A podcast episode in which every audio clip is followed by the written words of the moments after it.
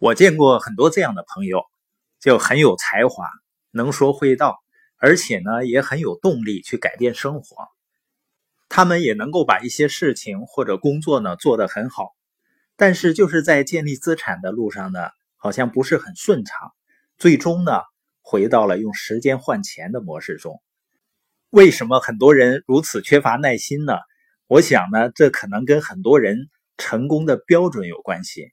小说家罗伯特·路易斯说：“啊，我把我播种的多少，而不是我收获的多少，作为我是否成功的标准。我们也应该用这个标准来衡量我们是否成功。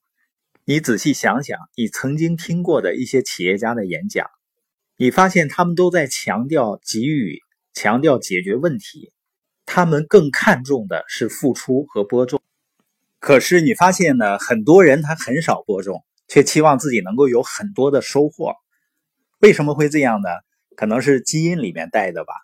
人在远古时期呢，都是计时要回报的。你出去打猎呢，如果打不着，就要挨饿的，都是注重眼前的。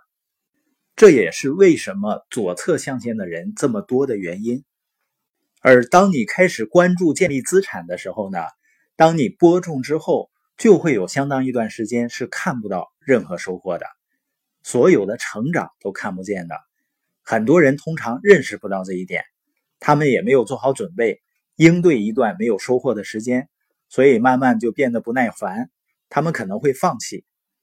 如果你在生活中播种的目的总是为了寻求即时回报的话，你就会经常失望的，就会很情绪化，而且呢不能不断的给予和成长。